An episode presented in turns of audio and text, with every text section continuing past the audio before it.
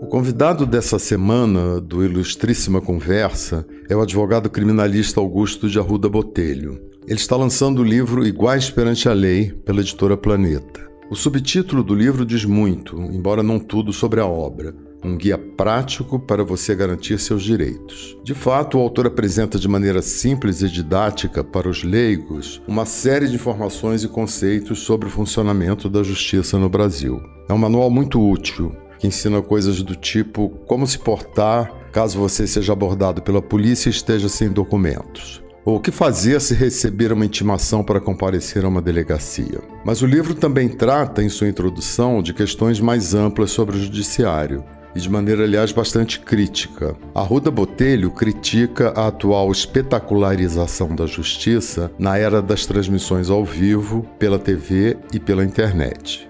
Ele também sustenta a ideia de que a politização excessiva do judiciário chegou às raias da partidarização, como se observou nos processos do Mensalão e da Operação Lava Jato, na qual ele atuou, aliás, na defesa de acusados. Por fim, nesse texto de introdução ao livro, o autor é duro também com a imprensa, que em muitas ocasiões, na opinião dele, se mostra despreparada e, em alguns casos, sem a devida isenção.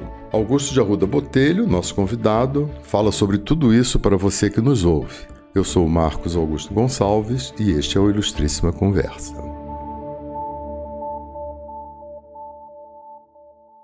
Augusto, é, gostaria de te agradecer inicialmente por estar aqui com a gente nessa conversa e queria começar pelo começo. O que te levou a escrever esse livro? Bom, primeiro, obrigado pelo convite. É um prazer falar com você e com todo mundo que está ouvindo a gente. Bom, a ideia desse livro surge de uma palestra que eu dou há vários anos que chama Desmistificando Folclores do Sistema de Justiça Criminal Brasileiro. Eu resolvi criar essa palestra há uns bons anos atrás, justamente porque há uma série de ideias pré-concebidas sobre como funciona o sistema de justiça brasileiro e alguns mitos do sistema de justiça brasileiro que eu entendi que precisavam ser desmistificados. Então eu levo essa palestra para estudantes, para jornalistas, e a partir dessa palestra que surgiu a ideia de escrever, transformar essa palestra num livro. E aí juntando um pouco essa palestra com o cenário atual pelo qual o Brasil atravessa, eu juntei então esses folclores com alguns outros pontos importantes que eu acho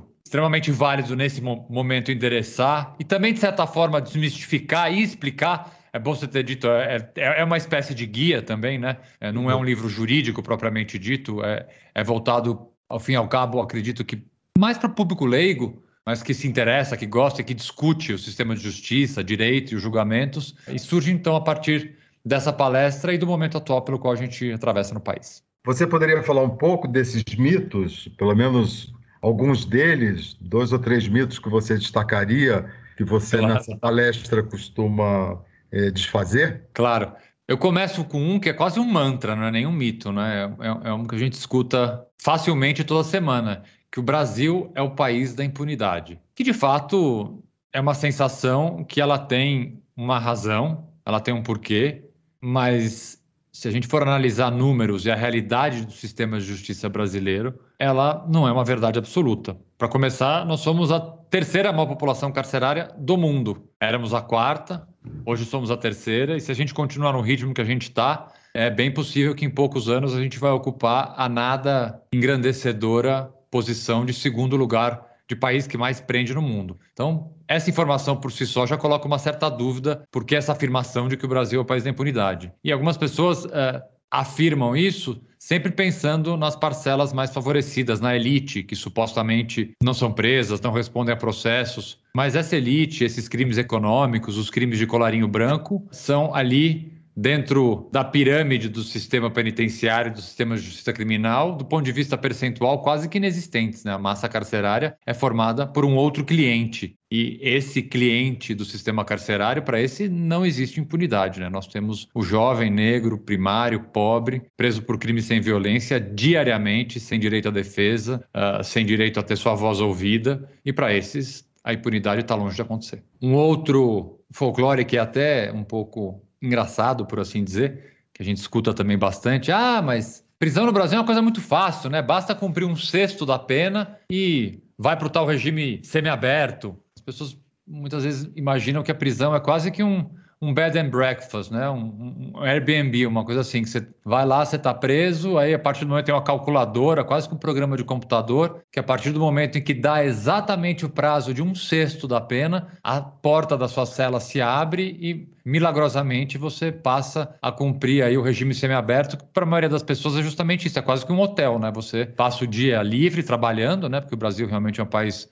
que tranquilamente você arruma emprego, ainda mais se você é um presidiário, e só vai dormir no presídio, né? Que o presídio também é um hotel, né? Um bed and breakfast, você só dorme ali, toma o seu café da manhã e vai trabalhar. E a realidade não é essa, né? Não existe isso. Primeiro que não é mais um sexto, a lei mudou, e segundo que para você conseguir o benefício de progressão de regime para o regime semiaberto, demora tanto tempo para você ter esse seu pedido analisado que muitas vezes, quando o seu pedido é deferido, ou seja, autorizado, você já tem direito ao regime aberto. Então, são esses folclores que eu vou, ao longo do livro, numa das partes do livro, tentando desmistificar. Você, é, no livro, você aborda essa, essas questões, digamos, de ordem prática, né? É, que são de grande interesse, eu acho, especialmente para os leigos, né? Nós que não sabemos exatamente como funcionam os mecanismos, né, da, da justiça, da polícia, da delegacia, dos seus direitos, do, enfim. É, mas além disso, você também na introdução você trata do, da questão da justiça de uma maneira mais crítica, com uma visão é, mais reflexiva.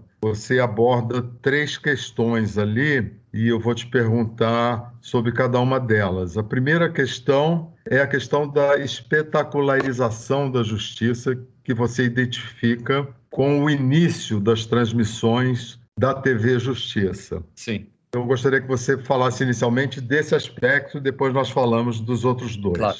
Bom, a TV Justiça é um marco muito importante e eu entendo que é uma das causas da atual crise crise grave pela qual o Poder Judiciário brasileiro atravessa nos dias de hoje. Não é a única, mas é uma das causas da crise do Poder Judiciário brasileiro. A TV Justiça ela foi criada com a melhor das intenções. O deputado federal que propõe a lei, o deputado Chiquinho Feitosa, nas razões, nos motivos que explicam o porquê da lei, ele diz que é importante que o Supremo Tribunal Federal se aproxime do povo, que a justiça seja mais transparente, que as decisões da nossa mais alta corte da justiça sejam compreendidas e acompanhadas pela população. Portanto, nada melhor do que transmitir ao vivo as sessões do Supremo, para que o povo possa se aproximar da justiça brasileira. Volto a dizer, tenho certeza que a intenção realmente foi essa. Todos os ministros que apoiaram efusivamente essa lei, tanto que ela é assinada, promulgada, num momento muito especial assumia a cadeira de presidente da República no dia da assinatura da lei o ministro Marco Aurélio, na ausência do presidente da República e dos outros sucessores naturais que estavam ausentes do país naquele momento, era justamente o presidente do Supremo, à época o ministro Marco Aurélio, que uh, era o presidente da República. Portanto, foi uh, uma lei carregada de simbolismo, inclusive. Né? Uh, acho que se a gente perguntar para esses ministros hoje em dia se eles se arrependem da criação da TV Justiça, pelo menos a parte em que ela transmite ao vivo os julgamentos, eu tenho certeza que intimamente muitos deles devem se arrepender. Por quê? Porque a partir do momento que você transmite ao vivo um julgamento, você expõe o rosto, você expõe o posicionamento de ministros. E o posicionamento de um ministro, posicionamento técnico sobre um julgamento, ele é eminentemente, como eu acabei de dizer, técnico. Só que esse posicionamento técnico jurídico, obviamente, ele tem uma influência prática na vida. A partir do momento em que julgamentos começam a ser acompanhados por toda uma população ao vivo, quase como quem acompanha uma novela, e o julgamento do mensalão, e eu faço esse recorte na introdução do livro, é o primeiro marco extremamente importante de espetacularização da justiça brasileira, onde o que estava sendo julgado ali não era simplesmente um caso, era um partido político, era uma quase que uma ideologia. Então, quem assiste aquele julgamento não está assistindo simplesmente um julgamento, está assistindo um partido político sob o julgamento. Então, a TV Justiça passa a ser, a bem da verdade, uma imagem do julgamento de algo muito maior. Então, quem acompanha esse julgamento pela TV Justiça está ali não acompanhando um julgamento técnico, está ali torcendo.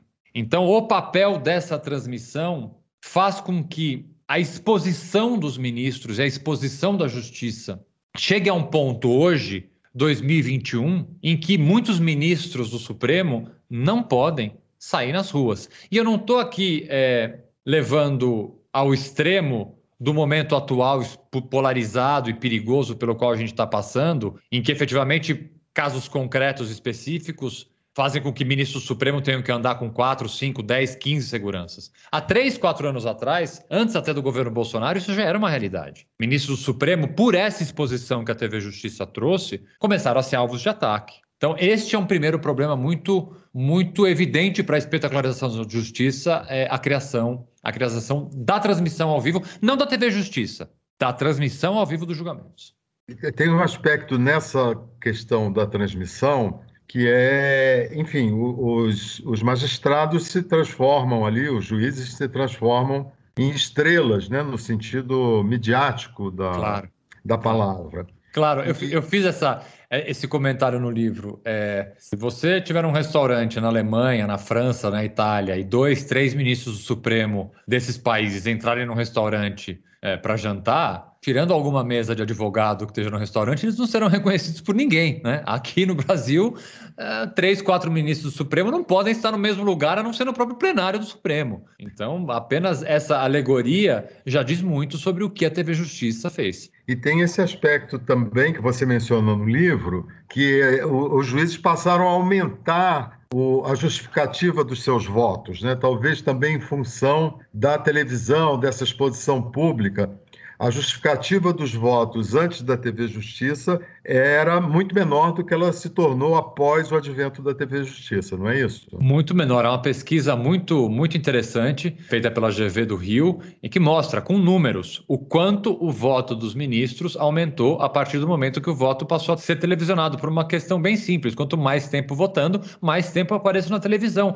E isso é Vamos lá, normal. Vaidade é comum a ministros, a jornalistas, a advogados, a arquitetos, a publicitários, a absolutamente todas as pessoas. Aqui não é uma crítica, é uma constatação. Portanto, eh, esse número já mostra eh, de forma bem evidente o impacto, as páginas, o número de páginas dos acórdãos Acórdãos é o quê? O voto do ministro, quando ele é transformado num papel, ele ganha um nome de acórdão, não só dos ministros. Qualquer tribunal colegiado, Tribunal de Justiça, Tribunal Regional Federal, STJ ou Supremo, o resultado do voto vira uma coisa chamada acórdão. O número de páginas dos acórdãos, ele aumentou muito, justamente por quê? Porque o voto é maior, quanto mais tempo eu voto, mais tempo eu fico falando na televisão.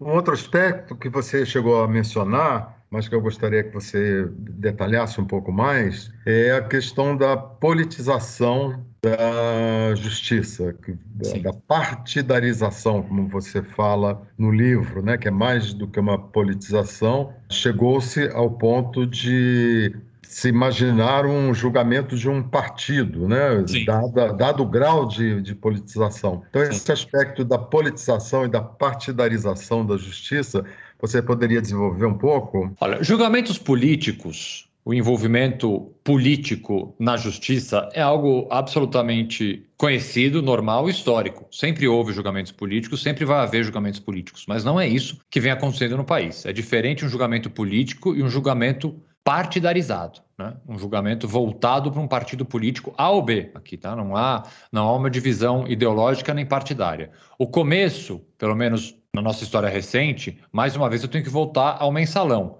que vários partidos foram investigados, mas o núcleo principal que a investigação do mensalão se voltou foi o Partido dos Trabalhadores. E você vê que aqui é uma cadeia cronológica é, e um arco narrativo que ele faz todo sentido, né?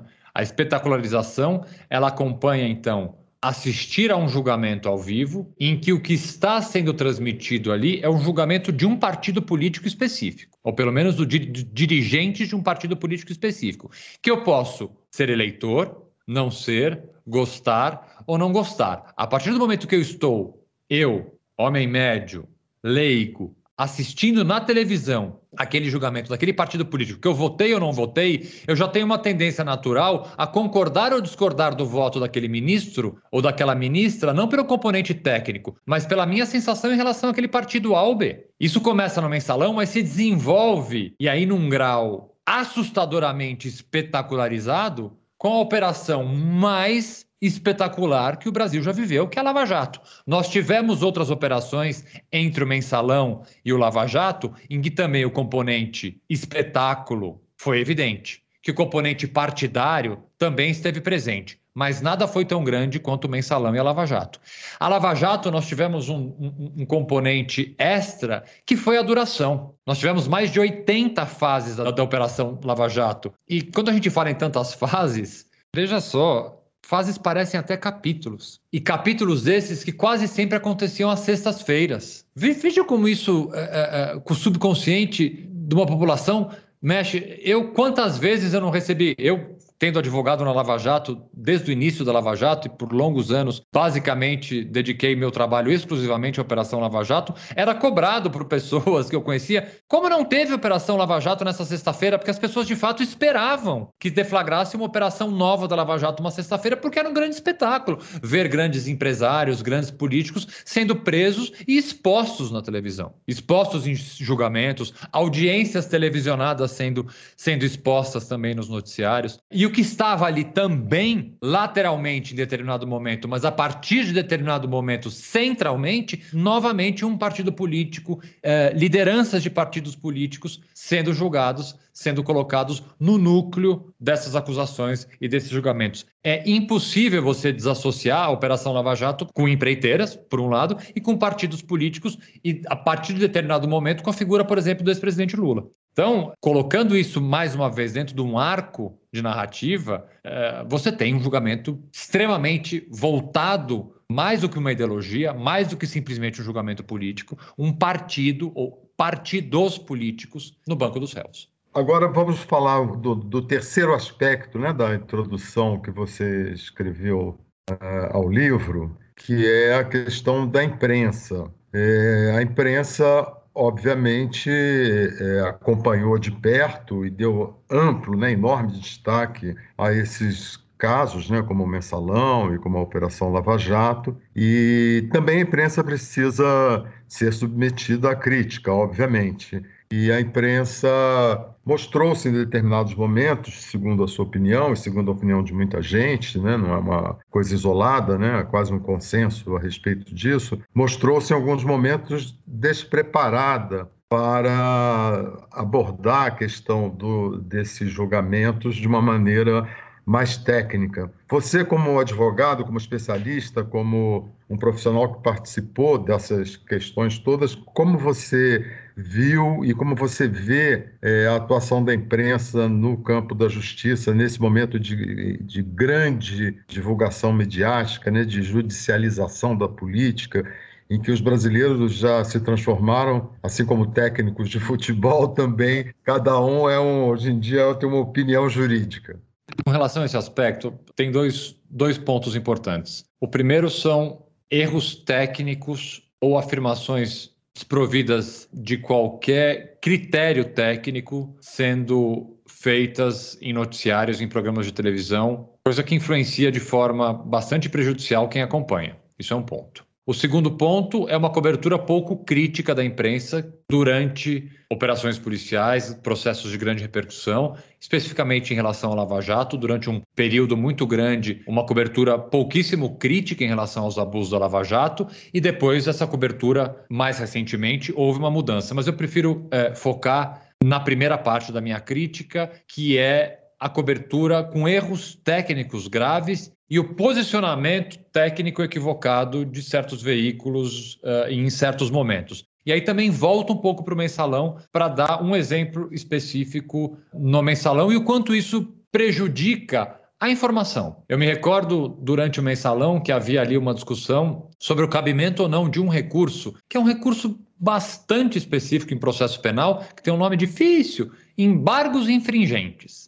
E havia lá uma discussão durante o mensalão do cabimento ou não desses tais embargos infringentes num caso específico de um réu. E entre professores e advogados havia uma grande discussão, porque realmente, do ponto de vista técnico, era discutível caber ou não caber, para aquele caso concreto, os tais embargos infringentes. E eu me recordo, numa emissora de televisão, alguns comentaristas dizendo, e eram é, mais de um comentarista ao vivo, e peremptoriamente eles afirmavam: não cabe embargos infringentes nesse caso. E aí nós aqui, operadores do direito, com vários anos de experiência, mestrados, doutorados, etc., do outro lado da Câmara, falando, mas vejam bem, é, é evidente que a imprensa, além de noticiar deve se posicionar, é papel da imprensa se posicionar, cobrar, mas a partir do momento que se faz uma manifestação sobre algo que é técnico, o direito é uma ciência. Direito é uma ciência, não é uma ciência exata, permite uma interpretação vasta. Essa, inclusive, é uma das belezas do direito, que você pode, com um posicionamento técnico, ter mais de uma posição, mas ainda assim com um posicionamento técnico. Não simplesmente com aquilo que você acha, ou pior, com aquilo que você gostaria que fosse.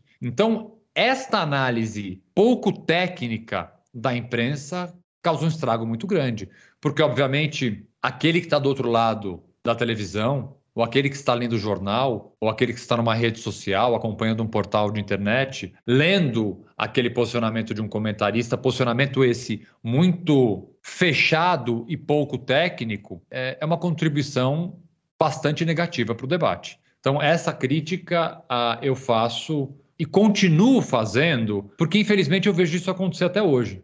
Erros pontuais e eu tento no livro pegar os erros mais clássicos, né? como, por exemplo, a diferença entre prisão temporária e prisão preventiva, que é um clássico do jornalismo. Né? Prisão preventiva é aquela que não tem prazo para acabar, comparando com a prisão temporária, sendo que a diferença não é essa. Esses erros, assim, são erros assim, meio que uh, do dia a dia. Esses tudo bem, né? mas assim, posicionamentos muito firmes em relação a teses jurídicas, quando a própria academia, quando a própria a doutrina brasileira diverge, esses eu entendo que, é, que são bastante negativos e prejudiciais para o debate. Augusto, você aborda também no, no livro questões. Também não, você aborda de uma maneira geral questões básicas, né, elementares, princípios né, básicos do funcionamento da justiça. Em relação a esses princípios, eu gostaria de te perguntar sobre essa volta atrás, digamos assim, da Operação Lava Jato. Quer dizer, a ideia de você ter o Ministério Público de um lado, a defesa de outro lado, o juiz separadamente, a parte dessas duas desses dois lados, são questões basilares da justiça. Ao mesmo tempo, é, quer dizer, muita gente questionou a anulação da, enfim, de sentenças e de processos da, da Lava Jato, atribuiu a questões de ordem política. Eu não tenho muita dúvida que alguma influência política, obviamente, aconteceu, a questão toda é política. Mas eu gostaria que você argumentasse se, do ponto de vista estritamente técnico, essas mudanças, essas anulações ou esses recuos, não sei qual a palavra uhum. me melhor para usar, são acertados. Olha, vamos analisar casos concretos, por exemplo, pelo menos temas concretos. A incompetência da 13ª Vara de Curitiba e a suspeição do ex-juiz Sérgio Moro. Vamos tratar desses temas. Primeiro, Aqui a gente poderia até ter incluído isso no desmistificação de folclores. Não está no livro, mas isso é um folclore, por exemplo, dizer que só o Supremo, ah, quando chega no Supremo, o Supremo, porque é um tribunal político, decidiu dessa forma porque o réu era o presidente Lula. Isso não é verdade, isso é um folclore. Primeiro, a questão da incompetência isso eu explico um pouco no livro. O que é incompetência? Muita gente entende, pô, incompetente é por quê? Porque o Moro não sabia julgar? Não, incompetência é incompetência territorial. É dizer que a 13ª Vara de Curitiba, ou seja, poderia ser qualquer juiz que estivesse lá, não é territorialmente competente para julgar algum dos crimes que julgou. Não foi apenas o Supremo que decidiu dessa forma. Outros tribunais abaixo do Supremo também decidiram para outros réus exatamente da mesma forma como o Supremo decidiu para o presidente Lula. O próprio Tribunal Regional Federal da região de de Curitiba já tinha decidido, o STJ também já tinha decidido. Então, essa era uma tese que já vinha sendo discutida há anos, inclusive, eh, em outros tribunais, com vitórias de outros réus, dizendo basicamente o seguinte: crítica que vem sendo feita desde 2013, 2014, lá no começo da Lava Jato. Curitiba não é a justiça universal do país. Se acontecer um crime envolvendo a Petrobras no Amazonas, não é a 13ª Vara de Curitiba competente para julgar. Isso me parece uma coisa bem clara, só que recursos recursos demoram para ser julgados. Essa é uma coisa. É, a justiça não tem o mesmo timing da imprensa, das redes sociais, nem da política. A justiça demora, são recursos, recursos demoram para ser julgados. Então, muitas vezes uma coisa acontece, a impressão que fica para a população é de que houve alguma coisa estranha, política, favores no meio do caminho. Não, simplesmente é porque um recurso demora para ser julgado. A suspeição do ex-juiz Sérgio Moro. Isso é um ponto interessante. Eu, particularmente, defendendo réus da Lava Jato, apresentei algumas petições pedindo a suspeição do ex-juiz Sérgio Moro. A primeira petição que eu apresentei foi em 2014. Vários outros réus apresentaram petições e recursos semelhantes, dizendo que Sérgio Moro era parcial. E um juiz, ao perder a sua imparcialidade, se torna suspeito. Ele não pode mais julgar um processo. Sérgio Moro, na minha opinião técnica, sempre foi suspeito, por várias razões. Várias razões técnicas, sempre se mostrou um juiz que perdeu a imparcialidade necessária para julgar um caso. Acontece que esses recursos, muitos deles, a bem da verdade, a imensa maioria, foram recursos que não tiveram o seu julgamento finalizado. Por quê? Porque muitos dos réus que optaram por apresentar recursos optaram também por fazer acordos de colaboração premiada, ou seja, viraram delatores. E um dos requisitos para você fazer uma delação premiada é desistir dos seus recursos. É uma cláusula dos acordos de colaboração premiada, cláusula essa, inclusive, que eu entendo inconstitucional, já escrevi, inclusive, a respeito, que entendo que essa é uma cláusula inconstitucional dos acordos de colaboração premiada. Para você negociar uma delação, você tem que desistir dos seus recursos. Então, o que acontece? Ah, por que, que só o Supremo decidiu, depois de tantos anos, que o Sérgio Moro era suspeito? Por quê? Por uma razão bem simples. Outras várias, diria, dezenas de exceções de suspeição, esse é o nome certo em relação ao ex-juiz Sérgio Moro simplesmente nunca foram julgadas porque os réus que apresentaram esses pedidos desistiram desses pedidos porque no meio do caminho optaram por fazer delações premiadas. Então, pedindo desculpas porque me alonguei um pouco, respondendo bem objetivamente sua pergunta, do ponto de vista técnico, essas decisões estão corretas? Estão corretíssimas. Queria te fazer uma última pergunta sobre a situação que vivemos hoje no Brasil né, e as nossas perspectivas. Focando na questão da justiça, a pergunta é a seguinte: esse destaque imenso que a justiça vem ganhando na vida pública, política mesmo, diretamente política até,